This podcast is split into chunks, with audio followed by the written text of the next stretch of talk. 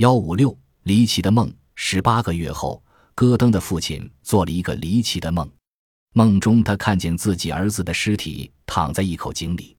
他对这一梦幻如此清晰地印在自己的脑子里感到万分惊恐，所以他坚持要警察陪同他前往被烧的马厩现场。他确信那口井就在那儿。果然，很快就找到了戈登的尸体，和梦境一模一样。他后脑中了一枪。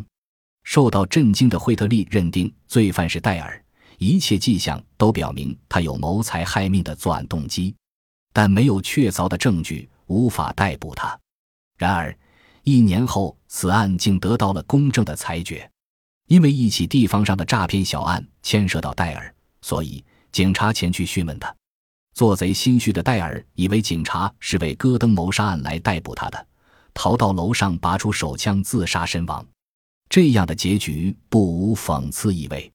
新闻界乘机对此案大做文章，《世界新闻报》率先做了如下报道：伦敦警察厅刑事部侦探在萨里的一个御马场上，从一口污秽不堪的井内捞出一具衣冠完整而枪伤痕迹明显的尸体。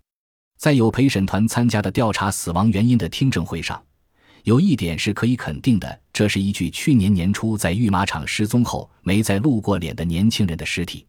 六个月后，在一家海边旅馆里，他的搭档，个生活坎坷、经历奇特的人，为了拒捕，扣动手枪扳机，将自己打死。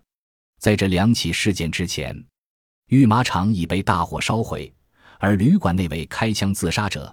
在一起牵涉到巨额保险金的诉讼案中败诉，虽然听上去他像是虚构的，令人难以置信，但事实上，上面所提及的那具尸体确实是凭着一个父亲的不祥预感才找到的。